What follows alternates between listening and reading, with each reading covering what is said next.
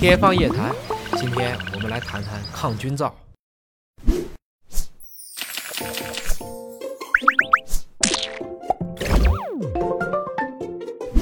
香皂、药皂、洗衣皂、浴皂、软皂、抗菌皂，在庞大的肥皂家族中，抗菌皂那绝对是布灵布灵、闪亮亮的小明星。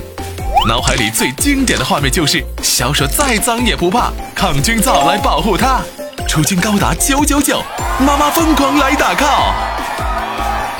肥皂。这个据说从古希腊就诞生的家族，终于在今天因为抗菌而名扬广告界。等等，为什么要说广告界？因为抗菌皂的实际效果，就像在现实中的那句“多喝热水”，还可能存在不少副作用。就连美国 FDA 也发布全面禁止销售抗菌皂的禁令。三氯生和三氯卡班是抗菌皂的主要抗菌成分。实验表明，它们虽有杀菌功效，但只有持续八九个小时的使用才有效果，并且它们作为化学物质并不智能，在杀死细菌时是不分敌我，很可能破坏皮肤上很多共生细菌的平衡。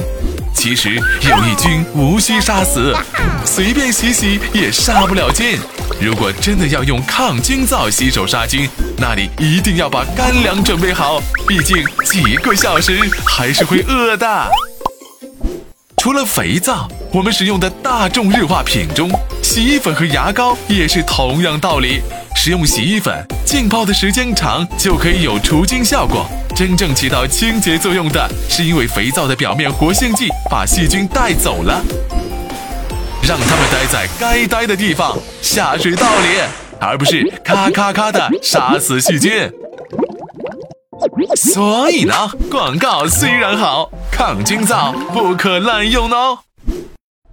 天方夜谭，说你听得懂的生命科学。扫码关注尹哥，了解更多生命科学。